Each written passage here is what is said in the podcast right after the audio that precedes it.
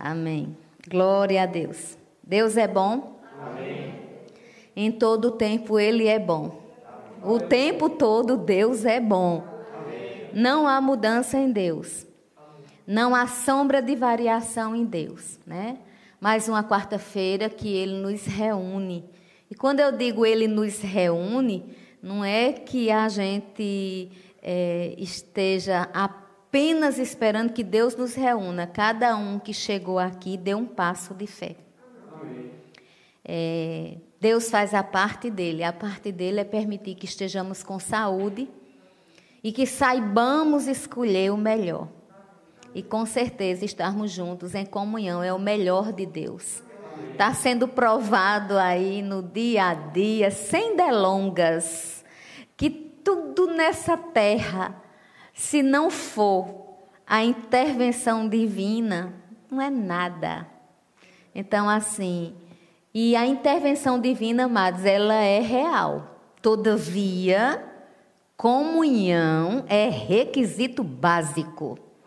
Sem comunhão, a igreja está fora da palavra de Deus. Pode conhecer a verdade, pode. É, quando a Bíblia diz: E conhecereis a verdade, e a verdade vos libertará, é porque esse conhecer implica na prática. Não é um conhecer apenas da ordem informativa. É algo que você pratica, que você vive. Então, nós conhecemos Jesus, nós conhecemos a verdade, e a verdade nos liberta. E nos liberta de quê? Do nosso eu próprio, daquela coisa. Se é eu, já é próprio, né? Mas nos liberta da vontade da nossa alma e da nossa carne para vivermos uma melhor vontade. Eu gosto de falar isso porque muitas vezes as pessoas que não conhecem a verdade ou que não praticam a palavra de Deus, ou tentam, né, porque não tem ninguém perfeito, não, todo mundo pratica 100%, isso não existe, não vamos nos iludir. Mas, amados, eu acho interessante porque pessoas que não conhecem Deus acham assim, muitas vezes pensam que ter Deus, ser uma pessoa piedosa, é assim algo tipo.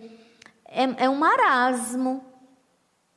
Eu já vi muita gente que não, às vezes não verbaliza assim, mas um olhar, né, sorrateiro, aquele sorriso, um olhar de soslaio, um sorriso sorrateiro, é, vão falando também, e é como se dissesse assim. E aí, é, não entende que a alegria em Cristo Jesus é a alegria completa. É algo tão bom, amados, que eu não sei você, mas essa semana mesmo eu estive com uma pessoa conversando e eu gosto muito. Eu não sou daquelas pessoas que chegam nos cantos soltando versículo para tudo quanto é lado. Porque não sei o que. Não, não, não. Porém, quando eu converso com pessoas que professam a mesma fé que eu e que a gente comenta alguma coisa do corpo, então é tremendo quando a gente fala e quando a gente escuta. É muito bom. E nós estávamos conversando, as notícias não eram boas. Vocês acreditam? A primeira notícia que ela foi me dar é que o pai dela está com câncer. Então, isso não é uma notícia boa em canto nenhum, nem para ninguém. Havia um sofrimento nela, havia uma dor nela. Depois, ela, depois que ela falou do câncer do pai, nós falamos também de um outro assunto, de uma outra pessoa que, é, que entrou numa depressão profunda. E aí, queridos, você pode dizer, mais graça, que conversa mais chata. Foi muito chato, não foi não, tu conversar com essa pessoa. Como foi que tu ficou depois? Pasmem, mas o poder de Deus, ele é a fé em Deus não é para você, ah, eu só tenho fé em Deus se eu sentir algo. Por exemplo, ah, eu, eu, eu, o culto foi maravilhoso, a palavra foi maravilhosa, porque eu me arrepiei todinha. A palavra é maravilhosa e ela é poderosa, independente de seus arrepios. Isso aí, queridos, não tem nada a ver com fé. É um toque emocional. Quando a gente se emociona, então a gente às vezes arrepia o cabelo, os pelos, né? Às vezes a gente é, chora, às vezes a gente sorri, mas isso necessariamente não quer dizer que estamos em fé, não. Quer dizer que a gente teve uma emoção forte, que não é errado, que não é ruim. Então, por exemplo, ah, eu me arrepiei. De vez em quando eu digo isso, menina, eu chego a me arrepiei. É uma coisa nossa, é um linguajar nosso. Mas o que eu quero dizer para você é que a conversa comigo e com a minha amiga é, foi tão reino, tão reino, amados, que eu tenho certeza que o poder de Deus fluiu naquela hora, inclusive para ela, trazendo um bálsamo, trazendo uma certeza. E não só eu dei, amados. Porque ah, você pode dizer assim, ah, ela que recebeu. Não, amados. Dá no reino de Deus, seja dinheiro, seja atenção, seja respeito, seja honra. Dar no reino de Deus é princípio hum, primordial para as bênçãos de Deus operarem ao nosso favor. Não, não, não pensa que a questão da generosidade é só financeira. O que o povo mais comenta é financeiro, porque é assim, queridos, tem gente que sabe é, dar dinheiro, dinheiro, dinheiro, não tem apego.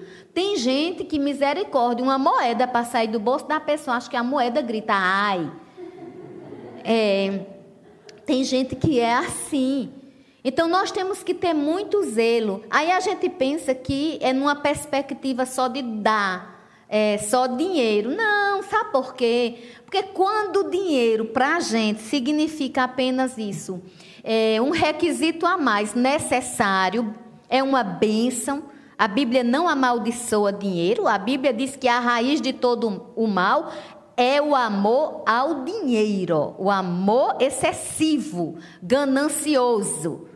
Mas não diz que o dinheiro é a raiz do mal, porque sem dinheiro a gente nem aqui estava. Como era que eu ia estar falando em microfone, né? Como é que cada um aqui usa um microfone próprio, porque nesse tempo, por questões de higiene, né? A gente está fazendo o seguinte: cada um usa o seu próprio microfone. Quantos são?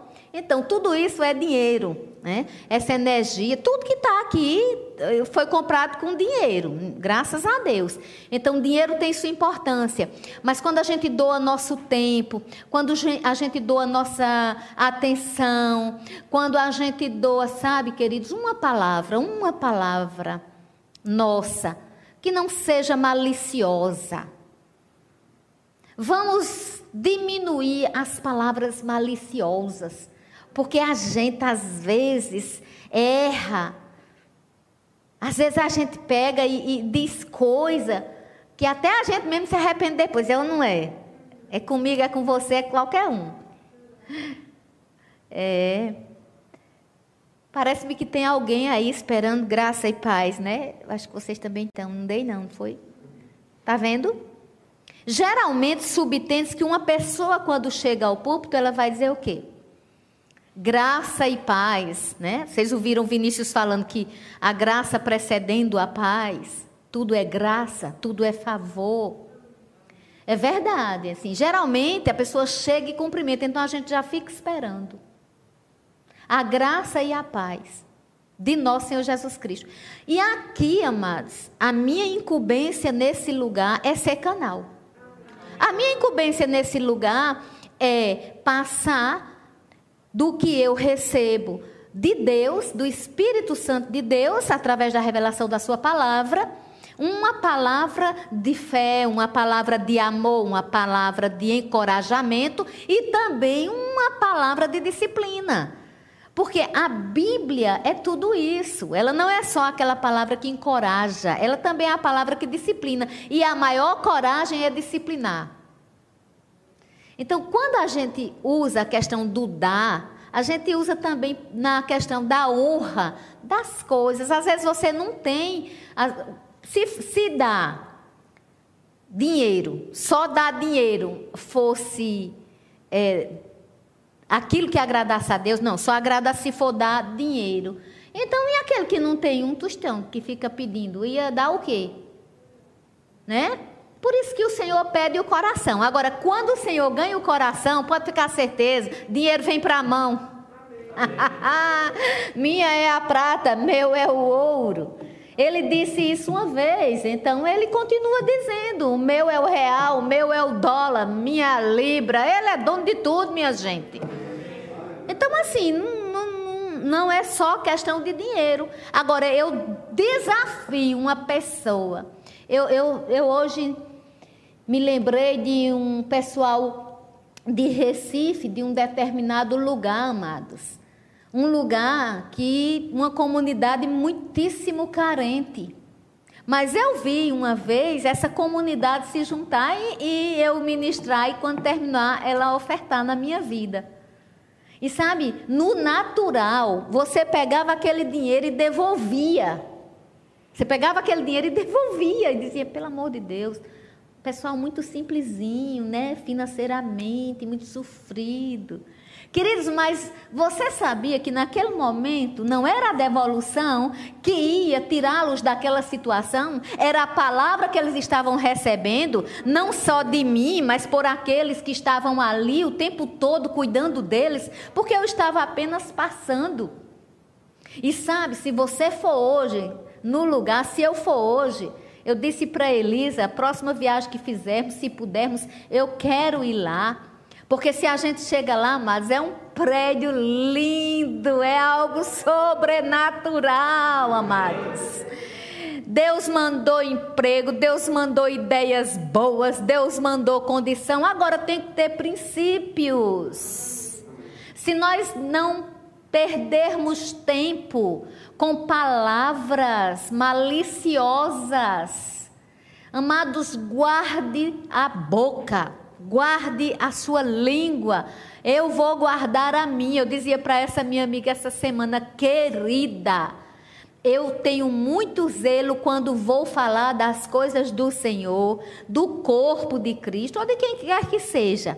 Agora, isso também não diz que a gente não seja sincero uns com os outros, né? De vez em quando a gente vai chamar e fala, estou falando de palavra maliciosa. Por exemplo, ter muito cuidado dentro das, do corpo, né? A gente, eu digo aqui no Celebrando Vida, é, nós temos esse zelo de não somos perfeitos, mas a gente tem esse zelo sim, é instrução para nós. E tem sido busca de prática para nós. Todo dia a gente procura praticar isso.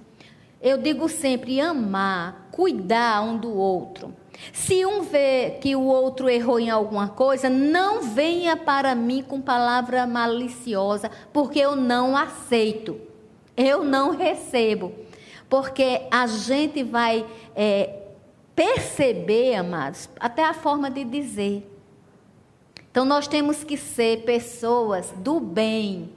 Nós temos que ser pessoas doadoras, abençoadoras sabe? A gente chegar para uma pessoa e dizer, é, como eu disse essa semana, eu disse para minha amiga, eu estava cansada, eu tinha trabalhado até nove e meia da noite, mas ela precisava, nós precisávamos dessa conversa, e eu disse para ela, é sempre um prazer para mim.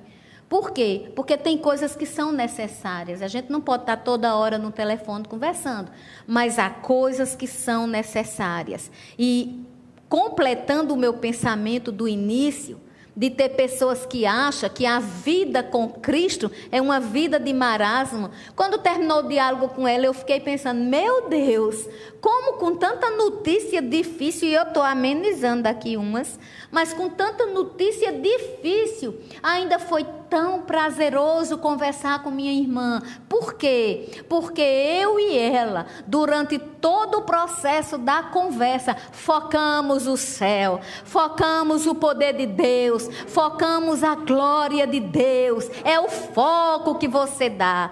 Preste atenção qual é o foco, porque o povo só fala em foco para alcançar meta de trabalho, meta disso, meta daquilo. Qual é o meu foco na palavra de Deus?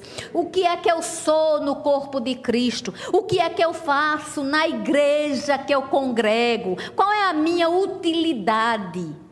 Enfim, é, é só uma breve é, introdução para tá, o que está borbulhando nessa noite. Amém? Eu digo nessa noite porque até ainda há pouco não era nada, não. Amém? Mas assim, queridos, livro de João, 1 João.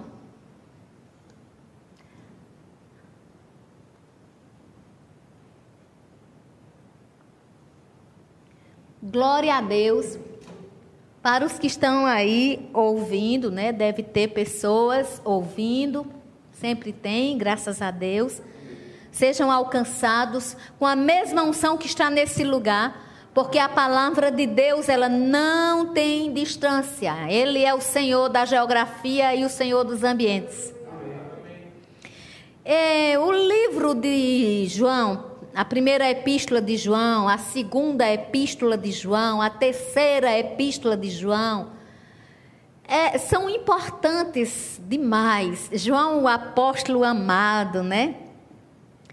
Quando a gente pega assim para fazer um estudo de primeira, segunda e terceira João, é uma riqueza. É uma riqueza. Eu digo porque às vezes eu, eu estudo determinado livro, mesmo que eu não ministre, porque aqui na hora da ministração eu vou me guiar por aquilo que vier ao meu coração. Eu creio que o Espírito Santo, ele sabe a necessidade da noite. Então veja bem, eu comecei falando de algumas coisas de, de doação, tanto de dinheiro, quanto de tempo, quanto de atenção, receber as pessoas, como receber, esse receber eu coloquei agora. Mas também faz parte. Enfim, queridos, nós precisamos andar no amor de Deus. E quando se fala do, de João, se fala de amor, porque João é o apóstolo do amor. Ele é conhecido, ele tem esse, esse, esse pseudônimo, né?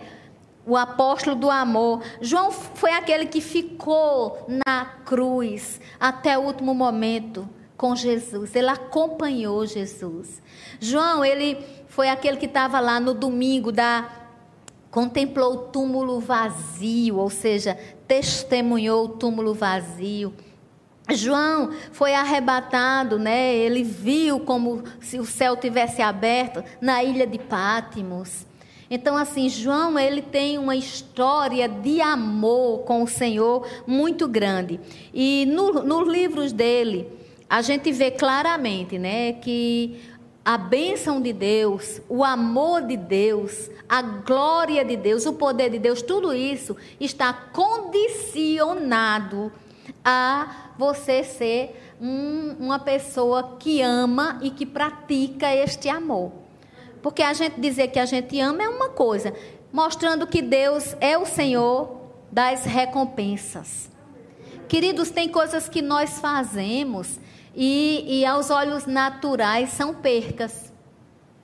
Mas eu já pude ver na minha vida, inclusive eu tenho muita experiência, graças a Deus, de vida. Eu, quando tinha nove anos, eu já tinha tanta experiência de vida que eu fiquei. Eu tive que começar a amadurecer.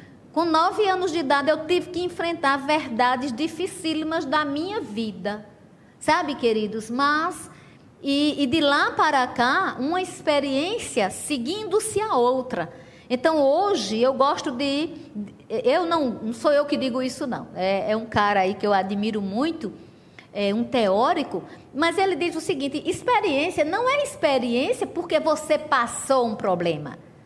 Só passa a ser experiência quando você experiencia. Quando você analisa, quando você vive. Quem diz isso é Donald Winnicott. E eu gosto das coisas dele, do que ele fala. Então, assim, nós precisamos experienciar a gente não vai ficar olhando para a passada. Eu não fico olhando, ah, meu Deus, quando eu tinha nove anos aconteceu isso, isso, isso. Eu não. Eu quero atrair você, não pela minha história necessariamente, ainda que nas horas que Deus me ordena, eu conto meu testemunho muito feliz. Todavia, eu não quero fazer do meu testemunho a sua atração para você, não. Porque a atração tem que ser a palavra de Deus tem que ser Cristo. Foi ele que disse: quando eu me levantar, eu atrairei todos a mim. Quem tem que atrair é Jesus.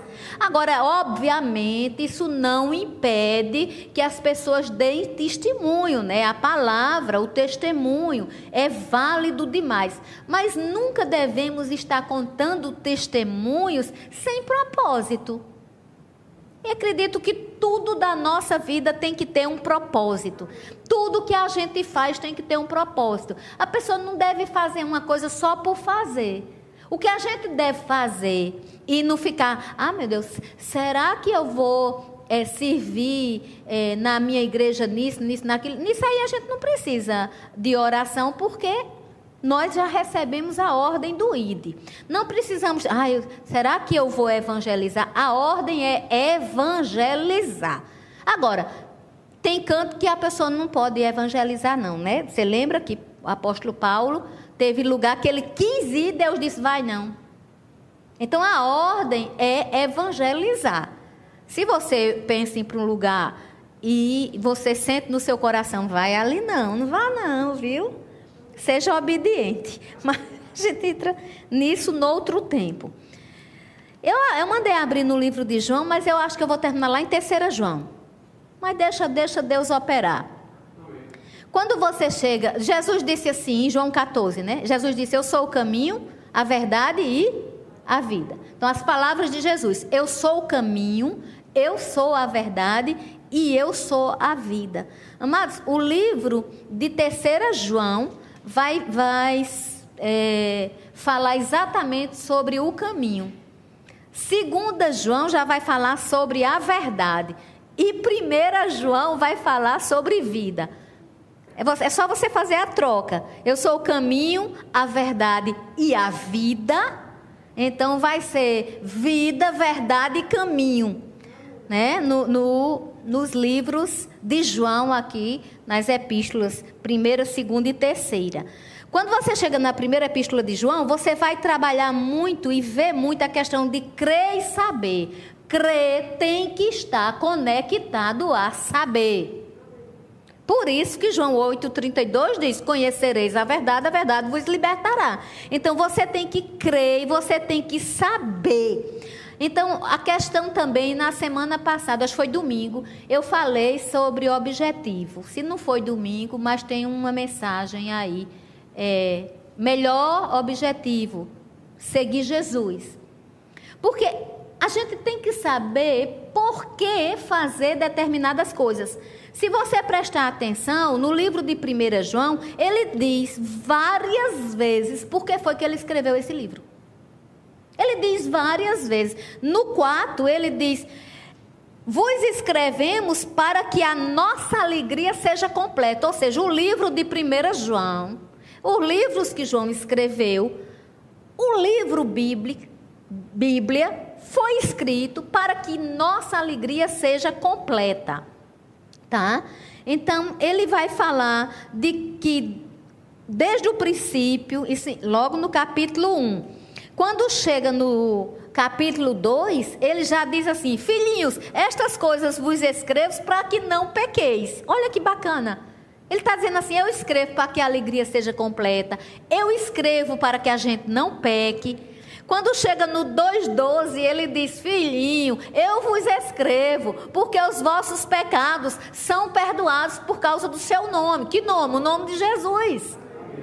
Observe, amados, que um apóstolo que teve a, a, a honra e, a, e foi forte de estar com Jesus aos pés da cruz, de chegar e ver o túmulo vazio, de ter a visão da ilha de Pátimos, este apóstolo justificou o que escrevia. Então, tudo que nós formos fazer, nós temos que é, ter um zelo, ter um cuidado para que promova um bem. E eu não estou aqui, eu não vou ministrar a epístola toda, porque nem dá tempo, só se eu fizesse uma série de estudos. Mas eu estou só chamando sua atenção, Porque essas coisas da Bíblia, amado, convém que a gente mostre que é para aqueles que estão começando a estudar, começando a ler a Bíblia, entenda que ela é um livro coerente, que ela é um livro de propósito. Ela não é um livro qualquer, ela não é um romance, ela é uma história. Ela trata das histórias da fé, né? De várias pessoas Aqui tem exemplos para a gente seguir, de heróis da fé, e aqui tem exemplos para a gente não seguir, de pessoas que eram maldosas. O, o bonito da Bíblia é esse, é exatamente esse. É porque se fosse um livro que só mostrasse as coisas boas de todo mundo, a gente ia até assim, a gente ia pegar com muito cuidado, tipo, ah, meu Deus, né? Podia até ser fulminado se pegasse, como Ananias e Safira foram, né, quando negaram lá de levar o dinheiro do terreno que eles tinham vendido.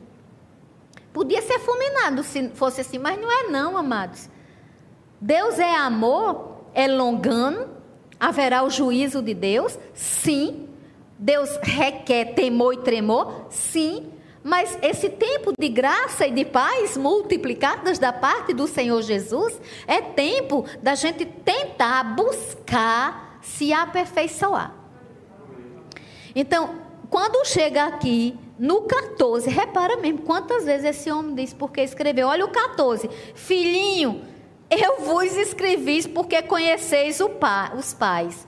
Pais, eu vos escrevi porque conheceis aquele que existe desde o princípio. Jovens, eu vos escrevi porque sois fortes e a palavra de Deus permanece em vós e tende vencido o maligno. Vocês estão entendendo quantas vezes está escrito porque esse homem escreveu? E você sabia que essa coisa de carta é lindo demais. Eu ainda sou do tempo que a gente mandava carta. Eu lembro, eu criança, quando eu aprendi a ler, uma das maiores alegrias que eu tive foi ler uma carta da, da família da minha mãe, que estava lá no Rio de Janeiro. E eu lia assim, eu, eu, me mostrava lendo mesmo, que eu gostava de ler, sabe? Era muito bom. Eu me lembro disso. É muito nítido na minha memória. Eu quero dizer para você que esse, esse, essa coisa de carta, hoje em dia, não existe mais, né? Quase carta. Eu, eu duvido você. Pô, uma ideia para os namorados aí. Surpreenda, aí dia namorado tem ideia, minha gente. Você não tem nem ideia. Você fica mandando coisa de, de YouTube, não sei o quê, de WhatsApp. Manda uma carta, você vê se vai ficar. Ai, que romântico! Que coisa linda. É, façam isso. Os namorados, tá? Aqueles que estão em compromisso. E quando eu digo namorado, eu digo os casados, porque um casamento, quando ele está dentro do princípio da lealdade, dentro do princípio do respeito, é um eterno namoro. É uma questão de escolha. Então, os casados de muitos e muitos anos escolham namorar. Então, veja bem, quando chega aqui no 26, de novo ele diz, ele já tinha dito, é, que escrevia de várias formas, para várias pessoas, de todas as idades, inclusive os jovens. Ele não se ateve, não. Quando chegou no 26, ele disse: Isto que vos acabo de escrever é acerca dos que vos procuram enganar. Percebam, eu não estou aqui fazendo um estudo sobre a primeira epístola de João. Eu não, entro, não estou entrando nos contextos mas eu estou ressaltando, às vezes, da ênfase que João dá porque escreveu. Nossa vida tem que ter porquê. E esse porquê, muitas vezes, pode ser nas coisas mais simples, porque tem gente que acha, minha vida só tem sentido se eu ganhar é, o prêmio não sei de quê. Minha vida só tem sentido se eu fizer isso e isso. Amados, nossa vida tem sentido quando o sentido da vida a gente dá. E só vale a pena nomear sentido da vida se o Senhor da vida, o caminho, a verdade e a vida for a nossa frase preferida. Eu amo o Senhor, eu sou do meu amado, o meu amado é meu. Você tem que ser apaixonado, apaixonada por Jesus. E eu não estou falando da paixão só do âmbito carnal, mas eu estou trazendo uma alusão para que nós tenhamos uma ideia, porque uma pessoa apaixonada é capaz de qualquer coisa, às vezes até de, de fazer o que não deve. Mas deixa eu te dizer uma coisa: quando a gente ama intensamente Jesus Cristo, queridos, tudo que envolver Jesus, o reino dele, a gente se envolve. A gente chega, inclusive, a gente sabe que nós somos a casa dele. Nós sabemos que ele habita em nós. Nós sabemos que somos catedral do Deus vivo. Isso é fato. Mas quando nós chegamos no, no templo físico, no lugar onde a gente se reúne, e é um lugar é, consagrado, separado só para Ele, amados, eu não sei vocês, mas há uma alegria. A gente tem uma certeza, rapaz, eu estou aqui, isso é bom. Por que isso? Valorização certeza de que a gente está pisando numa terra consagrada. Agora, ela não é consagrada por ser um templo físico, entenda, ela é consagrada porque os consagrados ao Senhor estão aqui. E porque a gente separa Lá em Zacarias, o povo consagrava até as panelas. Não é porque eu estou no Novo Testamento que eu não vá dizer, Senhor, essa, esse lugar é teu, esse lugar é seu, Senhor. A primazia nesse lugar é seu. O ar deste lugar é cheio da tua unção. Aleluia. E toda unção vem com poder de libertação. Louvado seja o Senhor. Então eu quero só mostrar para você. Aí quando todo o capítulo do livro de João é, é um livro polêmico também, é um livro onde muitas pessoas têm prazer de usar para dizer, tá vendo, tá vendo, eu sou pecador, eu sou pecador, eu sou pecador. Porque João vai falar sobre pecado bastante, porque não se fala em santidade, nem se fala em recompensa de Deus, não se fala em doação. Se Deus é santo, é capaz de me dá tudo o que eu preciso, porque Ele me deu Jesus, e Jesus é tudo que eu preciso. Então, mas as bênçãos manifestas que foram ganhas na cruz do Calvário, elas serão atraídas em manifestação pela fé. Então, é um livro polêmico, mas é um livro que eu digo, não, esse, esse livro não me dá consciência de pecado. Porque tem gente que lê 1 João só dizendo, tá vendo, eu sou pecador. É um prazer tão grande em dizer que é pecador. Mas pelo amor de Deus, gente. Não é assim. Esse livro me dá é prazer de dizer assim: sou justiça de Deus em Cristo Jesus. E quando eu erro e quando eu peco, ao lado do Pai, Jesus Cristo justo é o meu advogado. Então, é a ênfase que você dá. Paradinha, né? Me ajuda aí. a ênfase que nós damos se a gente fica, eu sou pecador, eu sou pecador, olha, tá vendo? Está escrito aqui, ó. Que, olha, que está dizendo que eu sou pecador. Eu nem estou pregando exatamente. Porque, na verdade, eu quero chamar a nossa atenção para o que a gente fala. Só que não na perspectiva do estar confessando a palavra, que é uma riqueza, que já tem ministração aí, né? Fé fala. Minha garganta é abençoada, em nome de Jesus.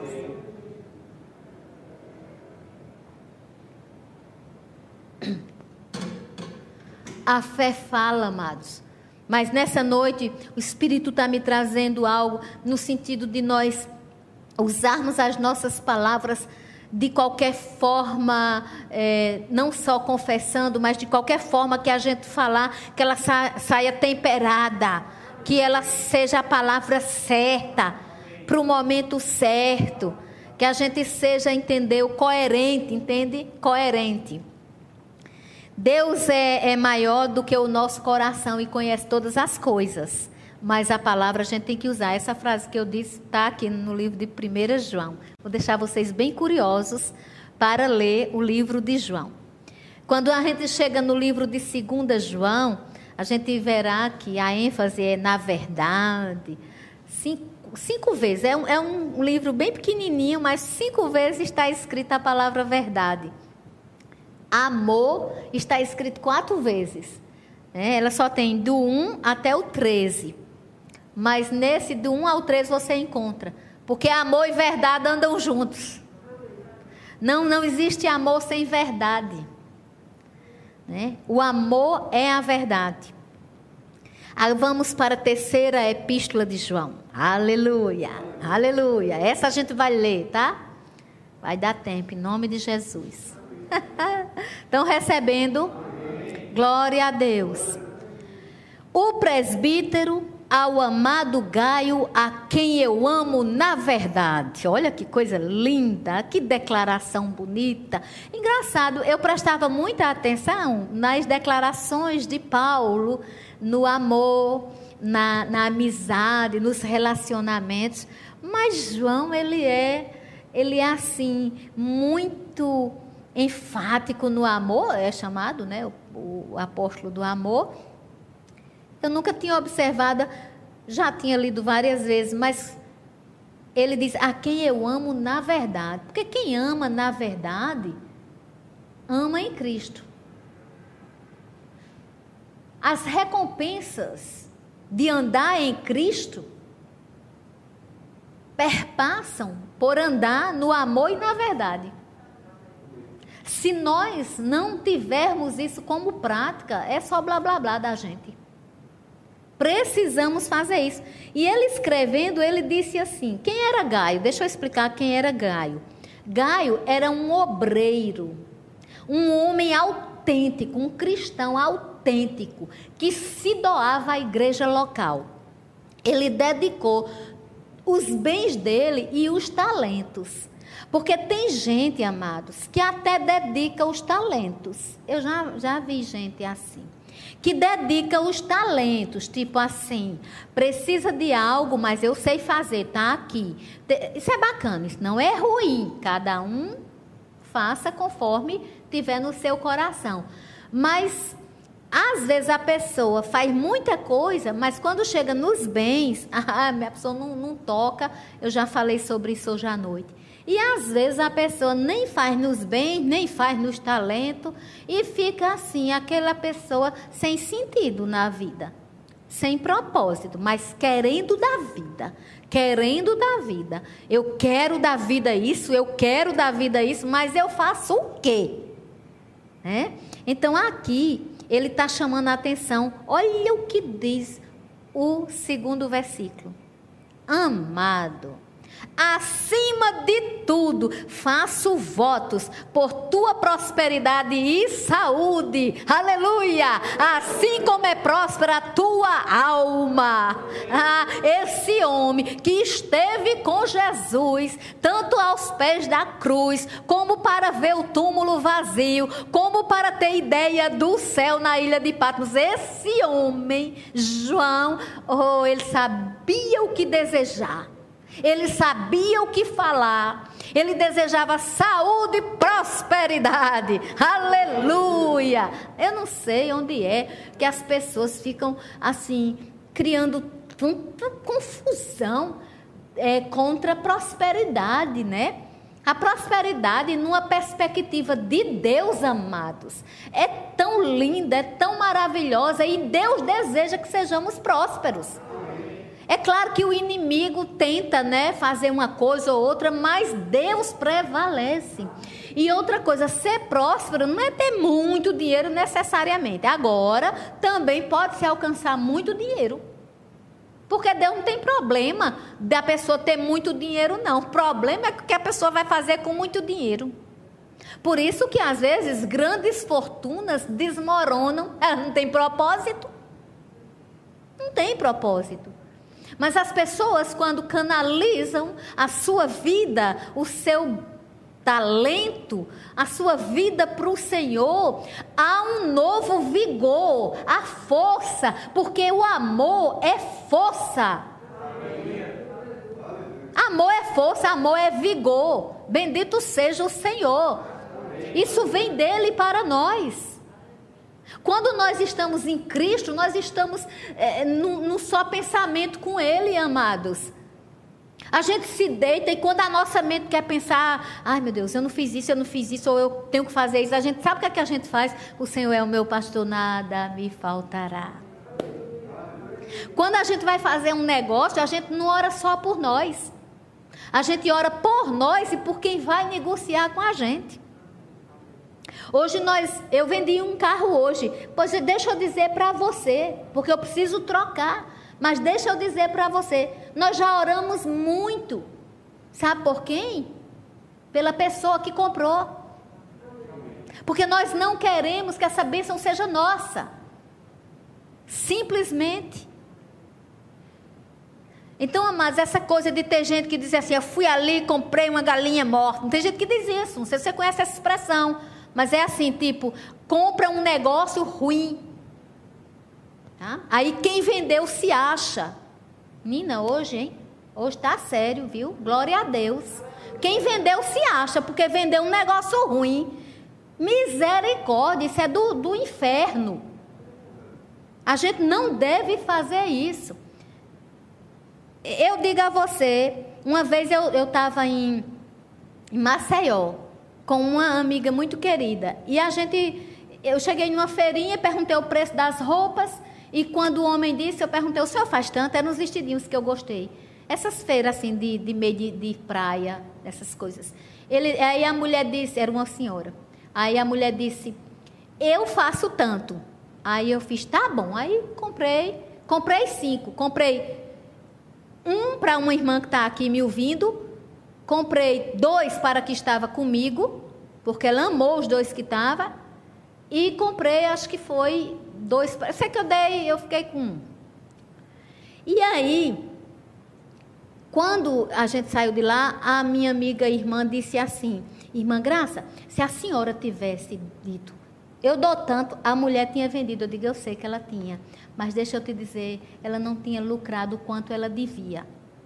Então eu quero que ela faça menos, porque me beneficia, mas eu quero que ela seja beneficiada. Mas isso marcou a vida da minha irmã, lá de Maceió. Até hoje, eu sei que ela se lembra disso. É tanto que uma vez ela foi ministrar e ela repetiu isso. E eu não fiz uma pregação para ela, nem fiz com essa intenção. Mas as nossas atitudes chamam sim a atenção. Se chamam a atenção da terra, chama do céu. Então não vamos viver ao léu, tá? Porque o nosso pai não é Papai Noel. Aleluia! Aleluia! É o nosso Deus Todo-Poderoso. Então aqui ele está dizendo: Eu fiquei alegre pela vinda de irmãos e pelo pelo seu testemunho. Olha, eu sei que o seu testemunho é a verdade, tu andas na verdade. Ele dizendo para Gaio. Aí ele diz: Eu não tenho maior alegria do que esta de ouvir que os meus irmãos andam na verdade. É muito bom saber, irmão tal, irmão tá, tal, está bem, está na obra. Amados, quando um no corpo de Cristo é honrado, todos são. Às vezes acontece coisa na vida das pessoas e as pessoas pensam, eita, fulano agora vai se desviar, fulano agora vai se. Mas quando você vê a pessoa firme, é você que está firme ali, porque somos um corpo, amados. Nós precisamos nos firmar, estamos segurando a mão dos outros por sermos corpo. E aí eu acho interessante que ele diz, amados, amado, você procede fielmente naquilo que você pratica. Você faz o bem até quando as pessoas são estrangeiras, quando você nem conhece, quando não é da sua intimidade, você faz o bem. Ele está dizendo aqui no 5. Eu estou acelerando porque meu tempo está terminando. Mas eu vou fluindo e o Espírito Santo vai falando e o poder dele vai operando e a gente vai recebendo em nome de Jesus. Agora eu quero chamar a atenção.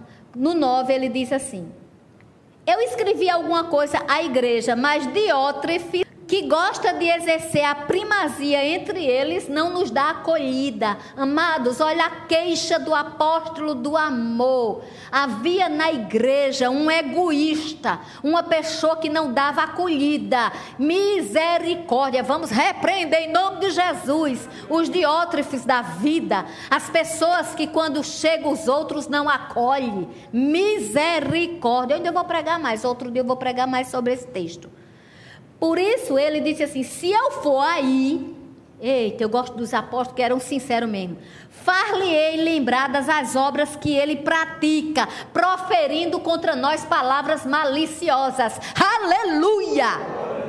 Amados, que coisa linda. O apóstolo disse: sabe o quê? Pois se eu for aí, eu vou lembrar ele. Ou seja, o apóstolo não era falso. O apóstolo não falava por trás.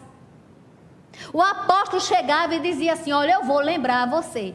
Ele era o apóstolo do amor, mas nem por isso deixava de ser o apóstolo da verdade, da coragem. E eu acho lindo. Eu vou pregar. Outro dia eu vou pregar. Hoje está tempo mais não. E não satisfeito com estas coisas, nem ele mesmo acolhe os irmãos, ainda impede os que querem recebê-los e os expulsa da igreja. Olha, olha que qualidade de gente. E sabe onde era que estava? Não estava no mundo, não, viu? Não estava na, na perdição. Olha mesmo. Não estava na perdição, estava na igreja. Ou seja, não é estar dentro da igreja, né?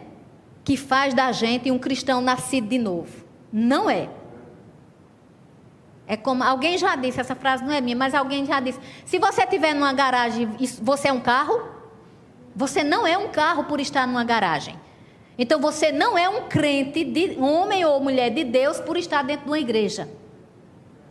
E é por isso que só quem vai separar joio de trigo é o Senhor da seara, no dia certo. A gente não pode separar. Jesus jantou com Judas? Ele jantou com Judas, ele sabia que Judas ia trair, ele não separou, então a gente não pode. Mas ele diz assim: Amado, não imites o que é mal, senão o que é bom. Não imites o que é mal, senão o que é bom. Olha que coisa bacana. Ora, se ele começou dizendo que Gaio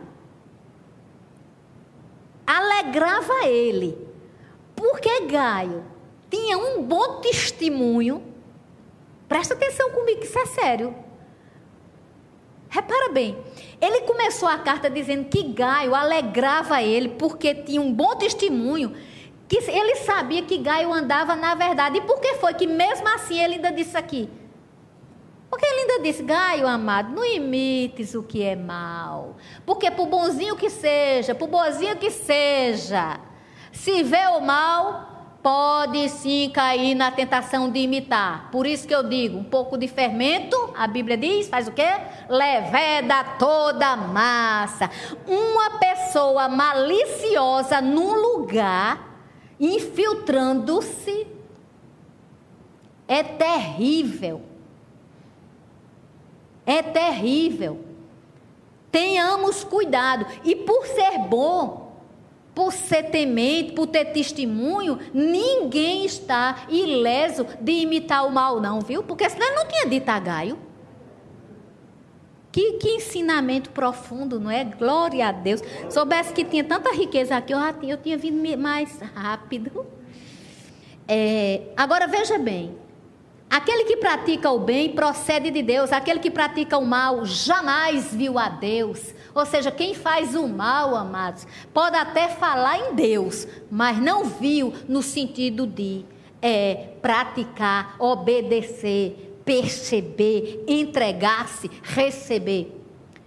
Quanto a Demétrio, todos lhe dão testemunho, até a própria verdade. E nós também damos testemunho e sabes que o nosso testemunho é verdadeiro. Aleluia. João, dizendo Paulo, João, o costume, João disse: Olha, mas tem Demétrio. Então João sabia reconhecer Gaio na importância que ele tinha na igreja como um homem hospitaleiro, como um homem doador de bens e de talentos, é, João sabia reconhecer Diótrefes com palavras maliciosas, inclusive o apóstolo diz que vai encará-lo frente a frente, e ele também sabia reconhecer Demétrio, que também tinha um bom testemunho. A pergunta é: qual testemunho nós damos na igreja que congregamos? Essa coisa é muito séria. Muitas coisas que tinha que te escrever, não quis fazê-lo com tinta e pena, pois em breve espero ver-te. Então conversaremos de viva voz. Eu gostei muito dessa expressão. Vamos conversar de viva voz. Viva voz. Antes era se encontrar, hoje viva voz é um telefonema, né? Porque assim, tempos de WhatsApp, um telefonema é um sinal especial de muita atenção. Aí termina a paz seja contigo, os amigos te saúdam, saúda os amigos nome por nome. Aleluia. Nós nos chamamos pelo nome de Jesus. Nós precisamos entender que nossa natureza em Cristo Jesus é de generosidade, é de bondade, é de doação. E uma vez que nós fazemos isso, os céus não nos paralisam, o céu faz a gente avançar porque Deus está a nos guardar, a sua força a nos sustentar. Porque se o Senhor não nos guardar, em vão a gente vai vigiar. A gente tem que ter cuidado, está escrito: se o Senhor não guardar a casa, em vão vigia a sentinela. Vamos ter cuidados, vamos ser amigos, vamos nos privar de palavras maliciosas de quem quer que seja. Não é só celebrando vida, é corpo, é sua comunidade, é onde você estiver, o que você ouvir. E se você receber também palavras maliciosas, não as guarde. Faça o seguinte: Recebe essa palavra de hoje? A mesma que João deu para Gaio. Eu faço votos para que você tenha saúde e prosperidade, seja qual for a sua idade. Em nome de Jesus.